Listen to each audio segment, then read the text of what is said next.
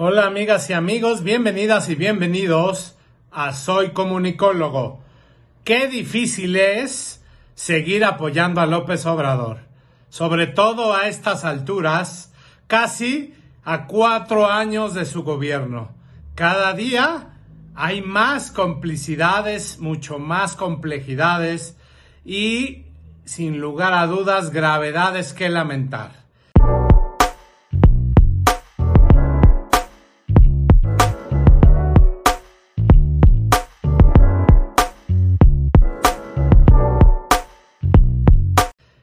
Ustedes, lleva prácticamente todos los años de su mandato echándole la culpa al neoliberalismo y diciendo que todo es culpa del mismo, pero hace unos días dijo que no era tan malo.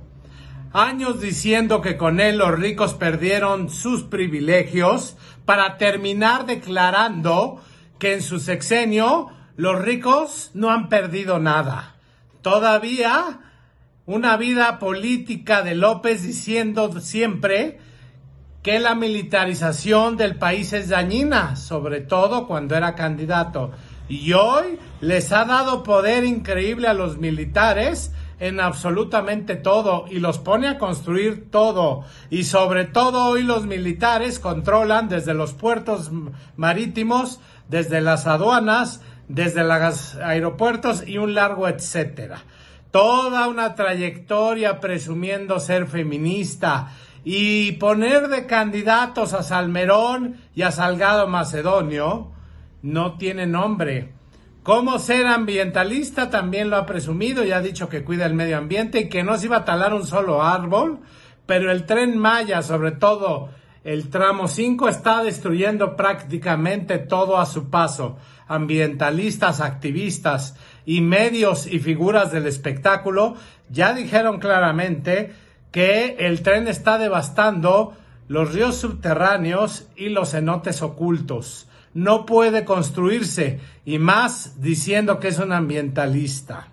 Sobre todo, hablar de energías limpias y aplaudir siempre a la refinería Dos Bocas. Cuando estuvo en los debates, para ser específicamente en el último, para ser preciso, les dijo a Anaya y a Mid que iba a apostarle por energías limpias, pero producen específicamente con combustóleo y carbón la energía eléctrica en este país. Retrocedimos 30 años.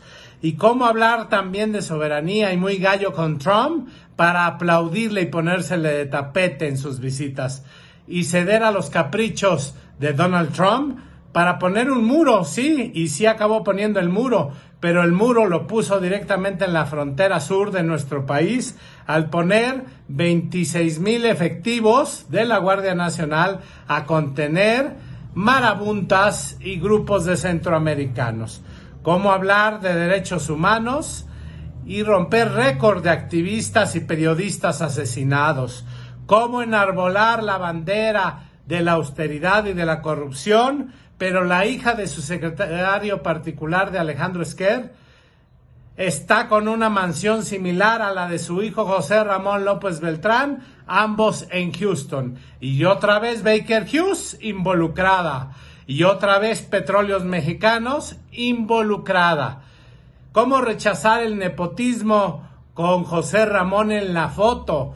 ¿Cómo fustigar los sobornos al lado de que tiene a sus hermanos protegidos, siempre Pío y Martinazo, José Martín López Obrador.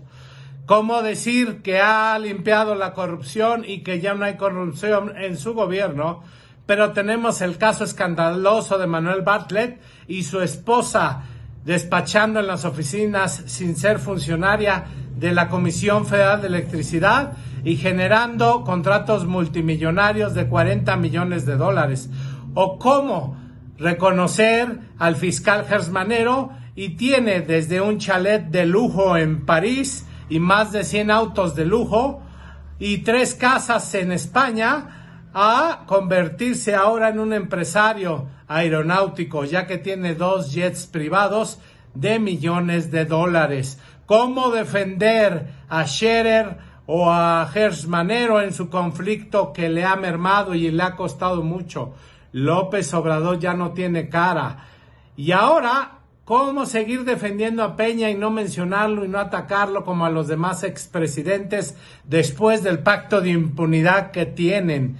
Es una incongruencia permanente. ¿Cómo hablar de democracia y mandatar a los diputados locales del Congreso de la ciudad directamente a arrestarle y a mermar facultades directamente al Instituto Electoral de la Ciudad de México, quitándole cinco áreas, dejándolo sin presupuesto y prácticamente queriendo dejarlo morir.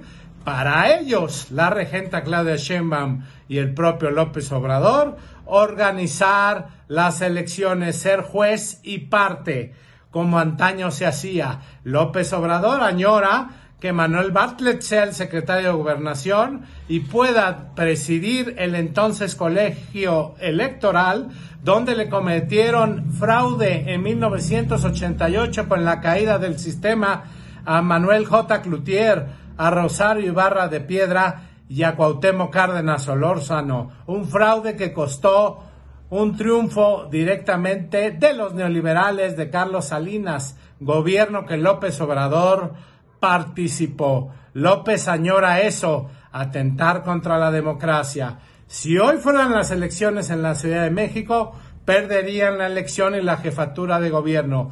Por eso directamente están atacando al Instituto Electoral, porque ellos quieren regular ese proceso para no soltar su bastión, la Ciudad de México. Se deslinda de todo, pero a la vez apoya la corrupción, apoya la impunidad, apoya la inseguridad y apoya a los criminales. Qué difícil es ser seguidor de López Obrador cuando dice que los criminales también son pueblo y que también son seres humanos y que hay que defenderlos y hay que apoyarlos. Ya tomaron nota los criminales y saben perfectamente que pueden operar y hacer lo que se les venga en gana. A estas alturas, se vale haber votado por López Obrador en la elección del 2018. Lo que hoy ya no se vale es seguir apoyando a un presidente que se contradice del dicho y al hecho, del decir y el hacer, un presidente incongruente que no tiene la mínima idea de cómo gobernar un país. Lo hará a propósito, estará generando más pobres, para apoderarse de la nación de México, de la democracia y perpetuarse él y su partido en el poder, lo veremos más adelante. No nos quejemos, no lloremos cuando tengamos una desgracia permanente y nos convertamos, convirtamos, perdonen ustedes, en Venezuela del Norte. Soy su amigo Rolando La Nota. Esto fue mis apuntes, la neta de Rolando La Nota. Gracias y los espero la siguiente semana aquí en Soy Comunicólogo.